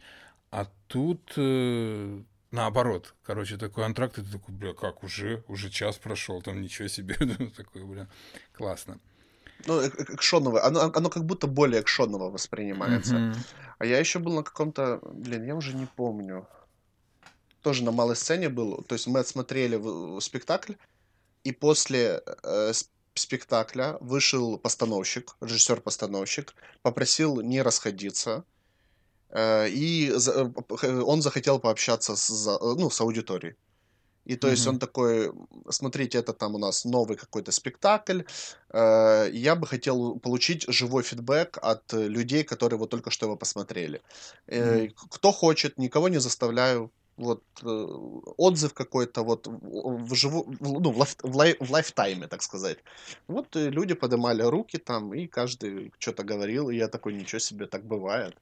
ну, то есть он прям вышел, поговорил с нами, там, говорит, если у вас есть какие-то вопросы, задавайте, ему что-то, что-то не понял. И я такой, блин, ничего себе. И меня это еще больше, знаешь, впечатлило, то, что прям режиссер-постановщик вышел, я такой, блин, классно. Я еще ходил, в Харькове был, ну, я не знаю, я хотел сказать легендарный, не знаю, насколько легендарный, но было такое на малой сцене очень э, достаточно известный, популярный э, спектакль, даже выступление, спектакль.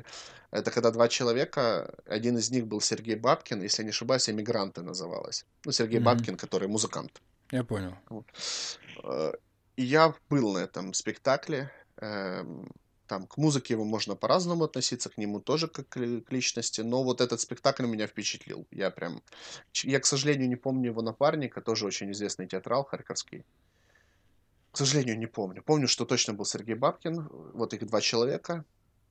Эмигранты назывался. Это было что-то с чем-то. Вот они там прям, знаешь, и кричали, и плакали, и дрались, и весь спектр эмоций, и всему ты верил.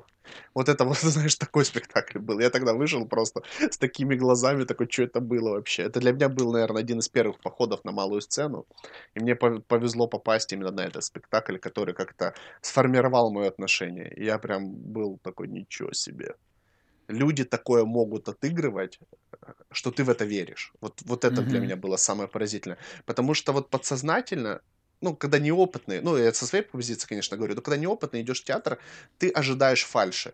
Вот у меня даже был момент какой-то на большой сцене такой, ну, что-то переигрывают. Хотя кто я такой, чтобы судить, знаешь, я, у меня нету насмотренности. Я такой, ну, вроде переигрывают. Такой умник, знаешь. Ну, вот как будто вот есть предвзятость. Ну да, а есть такое. Почему-то там какой-то сериальчик мы можем посмотреть и там в него прям залипнуть, да, а тут такой на сцене, ну, как они ж прям бля, в прямом эфире тебе вот это делают. Да, да, жив, такой, живут, ж, проживают этот момент. Да, и ты такой, типа, ну, это какой-то театр. Я раньше тоже у меня какое-то было такое вот, то, что театр это что-то такое для, блядь, старичков и эстетов. да, да, либо людей, которые вот это монокль одел, да, и пошел. Либо людей, которые хотят показаться дивными, блин, или какими-то не такими, как все. Ну, какое-то такое было, да, отношение. А сейчас ну, по-другому. Ну, видишь, прикольно, что ты ходишь, потому что я в какой-то момент банально забил, наверное. Я последние пару лет точно не был в театре. Я и в кино особо перестал ходить, не знаю. Как-то... Ну, то ли из-за я того... пойду. Сегодня пойду, но опять же подкаст выйдет тогда, когда я уже схожу. Вот. Кстати, когда угу. выйдет подкаст? Как ты думаешь, как, как мы его будем опубликовывать? Тебе как? Ой, я, я думал, что мы с тобой будем с какой-то регулярностью выходить. Не обязательно в точные даты. Но было мнение, там, условно, раз в две недели, там, плюс-минус пару дней.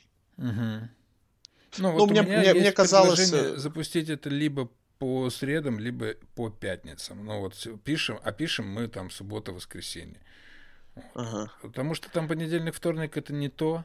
Вот, среда уже нормальный день, ну, как мне кажется, там пятница тоже, потому что впереди выходные, и когда ты наталкиваешься на какой-то подкаст, ты можешь в пятницу его либо уже начать слушать, либо такой отложить на выходные. А отложить на выходные, например, подкаст, который ты увидел в понедельник, блин, ну ты просто забудешь, мне кажется. Э, я сейчас подумал, возможно, в среду можно, но э, сейчас только с одной позиции, чтобы он был, ну, более свежий просто, знаешь? Да, да. А потом вот. можно там прийти и к пятницам. Ну, мне удобно пятницы, знаешь почему? Потому что я пилю еще другой контент и тоже стараюсь его привести к пятницам. И я бы их чередовал, мне бы было замечательно. Знаешь, люди бы знали, что там, например, каждую пятницу там у Любомира вот так. Ну, mm-hmm. э, это не, нельзя сделать по щелчку, потому что есть много каких-то факторов на это влияющих. И плюс э, у меня нету такого количества аудитории еще для того, чтобы вот прям так делать. То есть пока я еще могу делать это все-таки по настроению. Вот. И, например, вот этот запустить там в среду, третье число, это будет можно вот как раз. Да, вообще без проблем. Ну, я, я это сказал только с точки зрения того, чтобы он был такой, каждый раз был свежий. Вот, угу. чтобы не было, знаешь, разброса в неделю. Хотя мы как будто и не обсуждаем э, актуальщину прям жесткую, но но в театр я как бы уже сходил. Да, да. Друзья, если вы слушаете этот подкаст, и сегодня 3 марта, то значит мы с Вовой не подрались, и мы действительно решили запилить его сегодня. В театр я уже сходил. И даже, скорее всего, я уже съездил в Одессу на концерт группы Кис-Кис, который, э, по идее, э, будет вчера. Так и поедете, да? Но, по крайней мере, пока никаких э, отмен и переносов вроде пока никто не объявляет. То есть было несколько переносов из- из-за карантина, да, билеты куплены там вроде больше года назад. Вот, и вот назначена дата 2 число, 2 марта в Одессе. Ну, мы планируем сейчас, пока мы вот на, на готове, а там сейчас посмотрим. Если там в последний момент не напишут «извините», то едем, конечно, да. А у меня так с прошлого года сохранились э, билеты только на одно выступление. То есть э, перед карантином, да, многие заранее покупали билеты на различные мероприятия, их, само собой, за ковида стали переносить. И многие не сохраняли, а возвращали. И вот я что-то за что-то вернул деньги. Единственный билет, который я оставил, и мероприятие, которое должно вроде как состояться, по крайней мере, пока официальной отмены не было – это стендап-выступление Луи Сикея, если ты знаешь такого комика. Mm-mm. Вот. Ну, он достаточно, наверное, даже недостаточно, а один из самых известных стендап-комиков, ну, зарубежных, само собой. То есть я купил билеты даже не в прошлом году, а в позапрошлом, то есть еще в девятнадцатом году на май, потому что они очень быстро заканчивались. Вот. Это выступление э, должно было происходить в Киеве, в каком-то театре. Я точно помню, что э, зал амфитеатром шел. Э, то есть стендап именно в амфитеатром. Uh-huh. Э, и стендап должен быть на, на оригинальном языке. То есть он будет выступать, само собой, на английском, без переводчиков, без э, какой-то там бегущей строки. Я почему-то еще обратил внимание, что там стопроцентный запрет на телефоны. То есть каждый телефон, каждый гаджет э, будет класться в какие-то чехлы защитные, понял? Угу. То есть вот там будет прям целая, целая служба, которая будет отслеживать это. Все, которые будут заходить, должны кроме гардероба пойти еще и запечатать свой мобильный телефон в чехол какой-то защитный, который не пропускает звуки и свет. Нормально. Ну, вот прикольная тема. Ну, и я просто очень ждал этого выступления не знаю, с кем мне сравнить просто, но это прям величина в мире стендапа. Я вот увлекаюсь э, я, я стендап-энтузиаст, я бы так сказал. я периодически хожу на местные выступления харьковских комиков, есть, я с ними лично знаком. А, ребята пытаются двигать эту всю тему. Вот. У нас немножко, конечно, это все раскачивается сложнее. Плюс куча ограничений было ковидных, поэтому и выступлений живых у ребят было меньше. Угу. Кстати, мы с местными комиками же делали живой подкаст. Мы mm. по приколу, меня ребята пригласили. Мы как-то спонтанно это обсуждали, что-то пересеклись в каком-то барчике. Вот. И я как-то тоже, как обычно, завел свою шарманку, что я люблю подкасты, мне это нравится, там советовал что-то им послушать. Вот. И через пару месяцев они говорят, не хочешь с нами посидеть в формате живого подкаста на сцене, просто пообщаться перед зрителями живыми. То есть мой первый опыт подкастинга был э, в лайве. Класс. Было немного зрителей, потому что ребята выбрали день, если я не ошибаюсь, то ли воскресенье, вроде воскресенье, то ли понедельник, когда в, ну, в барах обычно вечером не так много людей. Uh-huh. А, плюс еще ограничения, само собой. И плюс а, они предупреждали, что это тестовый формат. А, то есть название придумали «Синий разговор». То я думаю, выпивали. что... Э, нет, нет. Э, вот и прикол в том, что э, синим э, разговором на Западе, как оказалось, называли вот такие какие-то живые выступления разговорные, э, которые происходили на какие-то жесткие темы. То есть вот когда какие-то, э, не обязательно агрессивные, но какие-то спорные, ну, темы расизма условно, гомофобии там и так далее. И mm-hmm. вот на Западе это называлось э, почему-то «синий разговор». Я тоже предполагал, что мы будем, что они решили бухать на сцене просто и общаться. Я думаю, ну ладно, пацаны, ладно, пацаны, ну будем бухать на сцене. Но мы пили воду, и перед выступлением мы ничего не пили. То есть мы собрались э, за час, просто сидели и общались. То есть мы даже тем особо не накидывали. Э, просто вот реально, я пришел за час, мы сели, и мы просто с чуваками начали, знаешь, как это, вот разгонять просто разговор. Угу. И уже как бы, как будто наш разговор плавно перешел на сцену. Э, и было прикольно то, что вот они, как два чувака, которые больше с юмористической точки зрения думают, а я немножко сдерживал их, чтобы разговор не ушел в прям в разгоны юмористические. То есть, что они друг, другу, друг другу уж накидывают. Один mm-hmm. шутканет, второй добивает. И вот они накидывают, накидывают, а я в какой-то момент, не, ну, пацаны, это все хорошо, но как бы давайте обсудим что-то еще. И mm-hmm. идея была, что это именно не юмористический подкаст. То есть это синий разговор, то есть мы можем жестить, материться, но при этом это не будет э, полностью построена на каком-то юморе, и что мы не, не обязаны добивать друг друга, и что шутка должна продолжаться и куда-то заходить. Ну, то есть, вот так. Угу. И было прикольно, мы где-то два часа мы посидели на сцене. То есть... Нормально. Были зрители, которые ушли, но как будто ушли все-таки не из-за того, что мы какие-то скучные или еще что-то, а просто потому что они посидели в заведении какое-то время, и им пора куда-то было идти. Вот. Прикольный опыт. Честно говоря, я первые 10 минут даже так прям волновался, знаешь. Некомфортно себя чувствовал, когда на тебя фонарь светит, что тебе нужно обращать внимание на то, не только как ты говоришь, но и то, как ты сидишь. То есть мне, знаешь, вот это начинается, типа, ты такой, а я руки там правильно, а ноги у меня нормально, так, а я живот втянул. У меня такое было, когда тебя приглашают э, на местное телевидение. Вот и приглашая, ну, приглашали неоднократно, как бы, и, блин, такое вроде думаешь, все равно, ну, там, кто там это смотрит, да, ну, какие-то бабушки, блин, и, ну, кто смотрит местное телевидение в Николаеве, ну, вот, как там не крути, ну, блин, почти никто, вот, и все равно ты такой, блин, ну, прикинь, ты заходишь в студию, да, там все тихо, камера, там что-то, буф, какие-то там люди стоят, какие-то, ну, вот такое, и ты, блин, на мандраже и забыл вообще, зачем ты сюда пришел. Есть такое дело, да. И не знаешь, куда деть эти руки.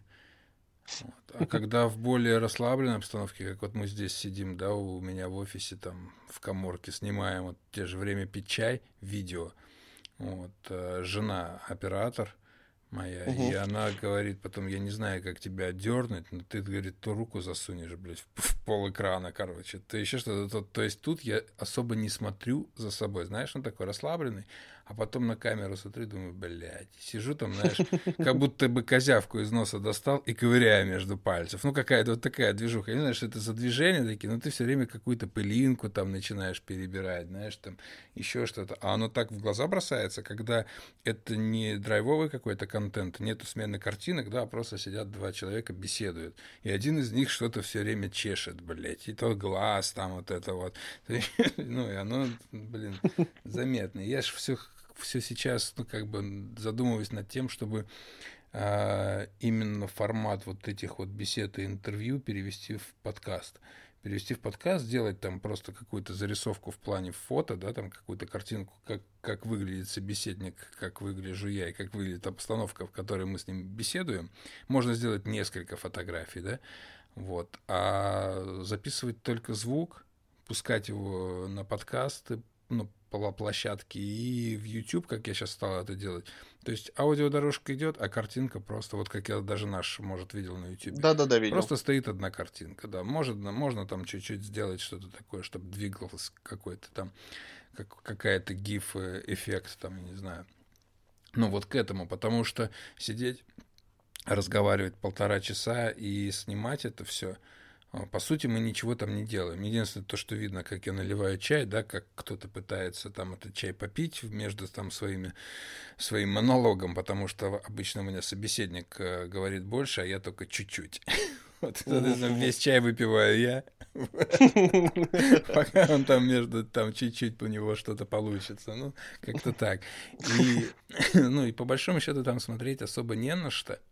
А с точки зрения э, производства этого, да, там, этого контента, блин, ну, идет много затрат. Во-первых, сидит Таня, которая наблюдает за, за камерами, их там две, чтобы там ничто не пошло в расфокус, чтобы камера не отключилась, а у них есть такое, э, как это сказать, ну, мы снимаем там зеркалка и мой там еще фотоаппарат, не буду сейчас вдаваться там в тонкости. Короче, угу. в видеорежиме, в формате видеосъемки вот так вот без остановки, один из них снимает 20 минут, а второй 20 с чем-то. И тебе надо наблюдать за тем, чтобы он автоматически не отключился.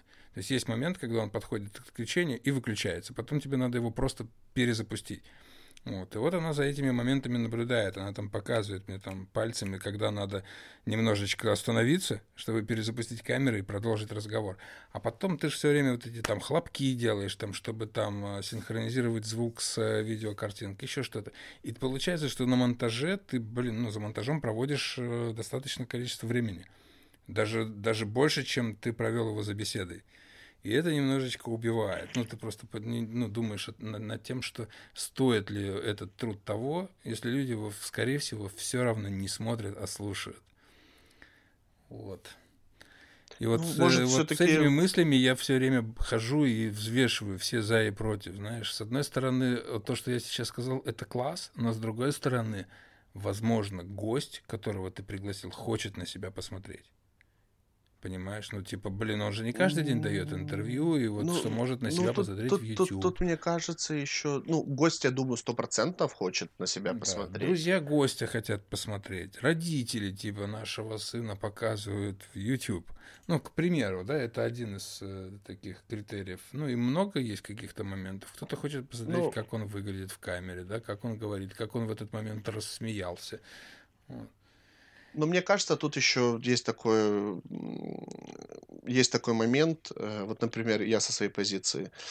Если у тебя интересный гость, э, то интересна его вообще э, физика, физиология и мимика да. лица и тела, как он себя ведет.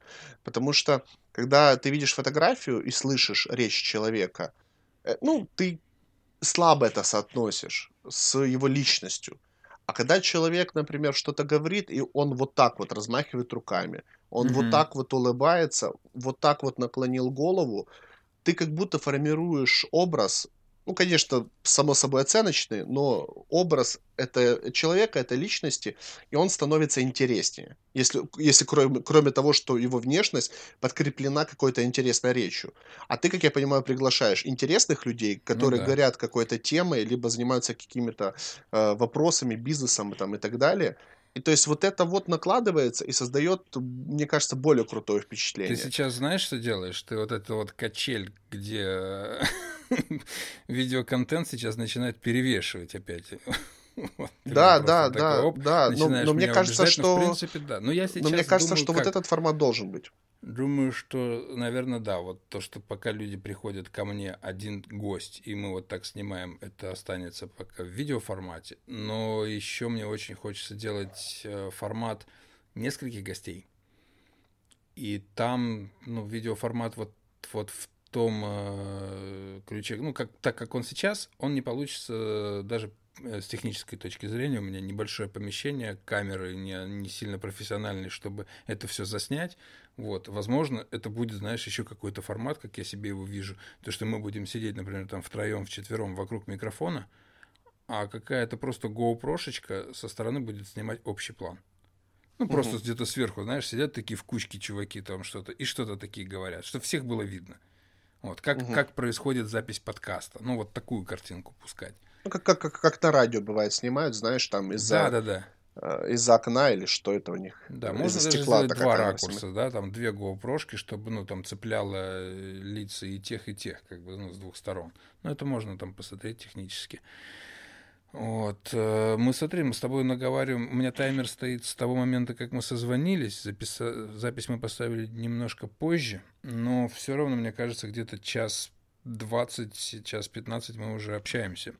Вот. И... Сейчас гляну. У меня показывает полтора часа ровно. А, вот, даже так, видишь? Значит, мы готовились всего 4 минуты. Я думал, больше. Полтора часа не каждое ухо выслушает. Хорошо, можем подвязать. Такое типа, и на. Это. Вот, у меня такое ощущение, что мы пока э, готовились э, к какой-то теме, чтобы о ней поговорить.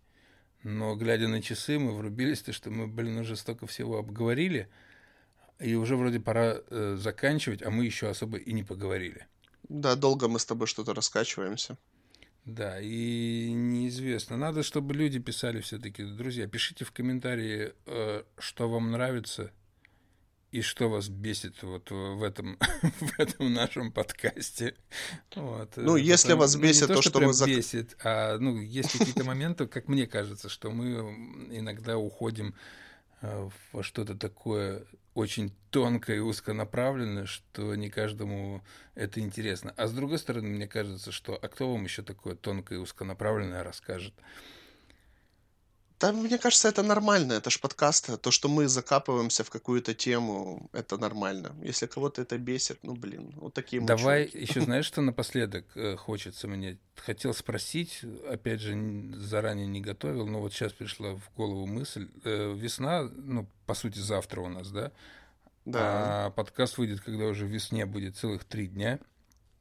А если у тебя какое-то внутреннее такое, ну, внутреннее, наверное, обновление и чувство весны всегда должно быть у людей, да? Э, желание чего-то яркого и нового в плане продукта твоего, например, как производителя. Вот весной у тебя есть что-то такое, что ты такой хуяк и выплеснул?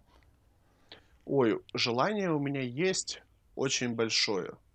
Но я все больше сталкиваюсь с моментами, что слишком многое зависит не от меня и, к сожалению, в худшую сторону. Э, то есть кто-то задерживает, кто-то подводит меня по срокам. И, то есть у меня есть желание, то есть эм, вот был какой-то зимний застой и физически какой-то и мысленный. Ничего не хотелось сделать физически, то есть что-то создавать. И в голове какая-то каша была. То есть просто хотелось, знаешь, просто не мерзнуть, не болеть и не мерзнуть. Вот. А к весне стал раскачиваться немного, появилось много идей, мыслей. И я начал просто писать огромные ТЗ дизайнеру, я начал создавать какие-то заметки, куча всего. И по факту у меня в голове готовая концепция уже есть. Но когда этот дизайн будет готов, я вообще не понимаю. Не знаю, как искать мне новых дизайнеров. Вроде вот я работаю с одним человеком, который вот максимально отображает то, как я напишу текст, знаешь, вот э, ТЗ. Угу. Вот, ну блин, и вот все упирается в какие-то такие моменты. То есть я придумал концепцию, например, исходя из какой-то конкретной баночки. Я пишу поставщику и говорю, вот на такой-то момент мне нужна будет там, например, 4 сотни этих баночек. Они, ой, извините, они не будут не раньше апреля. Угу. Я такой, что происходит? Да, но у меня, у меня есть очень большое желание запустить кое-что новенькое до, до апреля. Вот есть желание. Угу. Но это желание очень отличается от реальности и может вообще не совпасть. И то есть я в такие моменты думаю, ну, Вован, не зарекайся, давай хотя бы до лета. Понятно. Я, все, я всем говорю, что на лето нет смысла выпускать новую продукцию. Летом люди хотят отдыхать. Непонятно, как ковид, конечно, сыграет э, свою роль в этом году, но в любом случае люди летом более расслабленные, э, менее готовы тратить деньги на что-то и больше как будто хотят отложить там на поездку куда-то, знаешь, там. И ну, то смотря есть, что вот продавать. Это... Мне кажется, если бы ты сделал как свой подорожник, к примеру, какое-то средство для лесорубов, э, которые отрубают себе пальцы, им надо срочно чем-то замазать, и подал это как туристическая, ну, must-have, короче, что обязательно в EDC наборе должна быть такая вот банка, то а, я понял, о чем летом. А? Да, я понял, о чем ты, говорю, Ну, возможно. спасатель какой-нибудь Да, да, да. хендмейдовый такой, да. Ну, это такое, знаешь, в голову взбрело. Просто у меня, знаешь, лето — это поездки, это, ну, а у меня это поездки по Украине, какие-то палатки, да, там, э, какое-то такое, и надо что-то, что-то всегда такое, чтобы вот оно тебя от чего-нибудь спасало, в чем-то тебе помогало, было дико удобно и не занимало много места. Вот, кстати, все бальзамы для бороды как раз э, хорошая тема. Мгм. Ну, это, конечно, очень нишевый продукт, я о таком не думал, но идея интересная. А, Ну, а я блин, но ты можешь подсадить на свой бренд еще кучу народу, которых нету ни Да, бороды, я ни понимаю. волос, там, возможно, даже и одной ноги нет, или еще чего-то.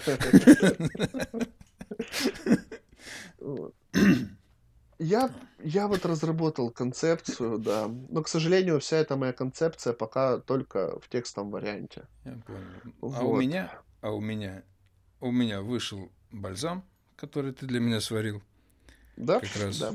старт на весну, который сейчас прям свеженький, и, и это хорошо. Я запустил, выпустил немножко а, оранжевых кофт. Если бы мне пару лет назад сказали, что я буду выпускать оранжевые кофты, я бы сказал, вы сейчас с ума сошли. А вот тоже это к разговору о том, что мы, наверное, со временем становимся раскованнее, и сейчас, глядя на окружающих людей, я понимаю, что людям, вот, возможно, это еще и ковид, и все остальное, людям хочется ярких красок, ярких впечатлений. Люди стали задумываться, наверное, о, о своей жизни, и то, что э, жизнь может э, в какой-то момент закончиться. И ты можешь как бы, ну, там, не, ну, не, не прожить ее на контрастах, наверное, каких-то таких, на ярких каких-то впечатлениях, красках, и хочется какого-то вот такого чего-то, ого-го. И, возможно, ну, вот я, знаешь, я когда их сделал, и их стали покупать, я охренел. Когда я выпустил там какие-то оранжевые шапки, там, желтые, и их раскупили быстрее, чем черные, я тоже охренел. Ну, то есть это вот в подтверждение. И еще я сейчас э, зарядил в производство бейсболки. То есть я сделал партию снэпбэков, которые Мгм. практически уже ушли. Вот. И столкнулся с тем, то, что вот как ты сталкивался в прошлом году, что снэпбэки не всем заходят, и люди хотят тракеры. Вот. Мгм. Я, э, пользуясь твоим опытом, ну, глядя на него, понял, что тракеры я предлагать не буду, потому что это блин, зайдет намного хуже, чем снэпбэки. Вот, потому что ну, людям надо долго объяснять, что такое трекер. Хотя, э, по сути, если грамотно его распиарить, как я когда-то распиарил э, твердые одеколоны, то трекеры должны отрывать с руками. Как бы. Ну, вот пока я к этому не готов. Но я понял то, что идет большой запрос на бейсболки. Просто обычные бейсболки. Блин, вот ты Вот. понимаешь, это все исходит от человека. Я вот бейсболки вообще не ношу. Но ко мне Я как приходят будто- люди и такие, блин, у тебя такие классные кепки, а можно вот, чтобы она была нормальной кепкой? Ну вот так прям, знаешь, видишь, я же вот ношу нормальные кепки, зачем я ее буду покупать где-то, если я куплю у тебя? Я говорю, ну здесь же написано время пить чай, просто, да, там э, по-китайски. Он говорит, да какая разница, что написано, она же красивая. Ну, то есть, понимаешь, тут, тут работает даже вот этот момент, то, что это классная, качественная, блин, прикольная бейсболка, да, и есть, ну, как бы много людей, которые все-таки эти бейсболки носят, я их тоже не ношу. Но, блин, если люди хотят, и я сейчас заморочился, я а, небольшая партия же, опять там 20 штук, вот, и Мгм. там они будут коричневые, а, олива, что-то, блин, коричневая, олива, просто черная и и какой-то еще цвет такой прям вот интересный, но нестандартный. Забыл. Вот. Ну, что-то такое. То есть, а, темно-серый. Вот. И эти рисунки с этими, блин, что-то мне в горло попало, а, с этими цветами бейсболок должны очень круто сочетаться. И так как, знаешь, там их всего по 5 штук в каждом цвете, это должно очень хорошо э, разойтись. И опять же, люди будут понимать, что это не масс-маркет, да, это принадлежность к какому-то клубу, плюс это что-то не черное, блин, и не, не белое, да, а вот такое вот коричневое, к примеру. Ну, Ну, ты знаешь, я заметил, что спрос на черный, он всегда стабилен, и всегда был, будет. Это самый практичный вариант. Э, и черно-белое сочетание все равно самое такое какое-то выгодное, яркое. Ну да, не знаешь, что надеть, надень черное. И ты никогда да, да, не да. ошибешься. Это есть такое, да. Ну, я теперь буду смотреть на твой опыт по поводу кепок, потому что я на обычные кепки вообще никогда не смотрел, они мне не идут, у меня какая-то пачка большая. Вот, они на мне странно смотрятся. А, я как школьник какой-то э, с бородой. Вот. Э, и э, по поводу еще хотел сказать тракеров. Мне кажется, они очень недооценены. Я когда заказывал тракеры, я их тоже не носил особо. То есть у меня были, у меня куча снэпбэков, у меня около 40 снэпбэков, может больше. Э, вот. И заказывая тракеры, я повелся на голосовалку, которую сделал в Инстаграме. Там проголосовало что-то несколько десятков человек. Думаю, сделаю партию тракеров, значит. И, ну, и первую кепку я всегда себе забираю. вот. Я ее померил, и такой, блин, он такой легкий. Вот эта сеточка, то есть голова дышит, но при этом у тебя что-то на голове все равно есть. И я что-то так проникся, что я все лето отходил в этом, ну не все лето, что я вру. Я тракеры запустил в конце июля, если я не ошибаюсь, mm-hmm. поэтому весь август и весь сентябрь я отходил в тракере. Практически не снимая, и то есть, э, и даже не переходя на другие, там, снэпбэки и так далее. То есть я такой, о, на работу, тракер одел и пошел. Вообще не парился. Поэтому я думаю, к лету не, ну, либо сделать новую партию, либо как-то пофорсить это, чтобы понять э, реакцию людей, ну, может, спрос будет. У Потому что они, они удобные. Твоих трекеров еще три штучки лежит новых вот у меня здесь. Угу. Ну, то есть вот как потеплеет, я буду их э, форсить, потому что, ну, кепка реально удобная. Вот тракер. Ну, Просто... трекер это история американских каких-то дальнобойщиков, любителей. Да, да, да. Опять же, вот трекеры надо привязывать э, куда-то к travel движу. Travel, американщине, чего-то такого, хоба какое-то. И, возможно, может быть, тут еще есть фишка в том, что, знаешь, может, э, не, ну, как мерч это не заходит. То, что, знаешь, там, если бы на тракере был какой-то аутдор, то, может быть, оно бы пошло быстрее. Я понял, о чем. Может, твои горы, знаешь, вот с логотипа на а, да, переднем да, да. плане, а Manly Club где-нибудь так чуть-чуть. Ну, вот, вот что-то такое. Потому чтобы что оно было мне кажется, с меньшей она... привязкой, да? Да, ну, чтобы это было что-то вот связанное с мандрой Украины например. Это такое. Давай будем закругляться, потому что мне надо еще да, на почту успеть сбегать. У меня сегодня еще театр и вообще... Вот. Ну, слушай, столько и дел. Люди, и, и люди, да, могут же это, ну, сказать, вы куда? Знаешь, когда ты смотришь на таймер, сколько они там наговорили, думаешь, бля, я, вы, конечно, ребята классные, но давайте когда-нибудь в другой раз я вас но, но, но слушать, слушать я это, конечно же, не буду. Да. Хорошо, хорошо, хорошо потрендели, наверное, опять полили воды, но кто ж, кто ж мы? Так, я уже, наверное, по своей традиции передаю привет э, всем, кто слушает. Э, есть некоторые категории людей, которые мне прям э, нравятся, что они нас слушают в рейсах.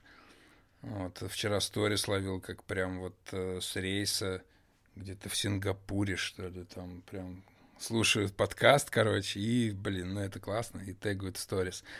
А, и харьковским циркачам обязательно. Они услышали это, представляешь? Они такие довольны. Люди дослушали до конца и Блин, круто.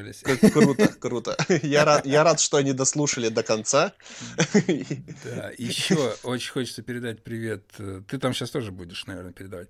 А, Боре Бычкову, который послушал подкаст, и которого э, ну, за нас никто к нему не приводил. Он написал мне на Facebook, то, что классно, делайте, продолжайте еще. А Боря, ну, его мнение для меня э, авторитетно. Вот, я да, к нему да, прислушиваюсь, сборка... я за ним наблюдаю. Возможно, мы не так часто общаемся, но социальные сети позволяют э, вести наблюдение. Привет, Борь, спасибо за то, Да, да, Боря, привет. Я с Борей давно знаком, э, и э, как это, он меня называет своим, как же он, сейчас я скажу, как-то он так смешно это сказал. Э, Короче, а, мы, мы братья от разных матерей, вот. Вот он как-то так смешно это говорит. Мы обычно пересекаемся с Борей, когда я бываю в Одессе. Вот. Частенько видимся, поэтому... Да, Борька, привет. Надеюсь, мы с тобой в этом году увидимся. Вот. А так, я, я хочу передать привет всем э, своим подписчикам, которые послушали это, которых я не заставлял, и которые написал мне, э, написали мне, что, ну, что, прикольно, прикольно. Типа, продолжайте. Поэтому это было неожиданно и приятно. Вот. Потому что я со своей стороны особо не форсил нигде подкаст, кроме своей личной страницы. И то есть те мои э, соклубовцы, которые кроме Мэнди Клаба подписаны еще и на меня лично, вот они послушали и дали фидбэк. Спасибо, это было очень важно для меня. На этом все. Не да. болейте, слушайте нас, ждите нового подкаста и, и вообще. И вообще. Спасибо за внимание, ребят. Ведите себя хорошо. Пока. Пока.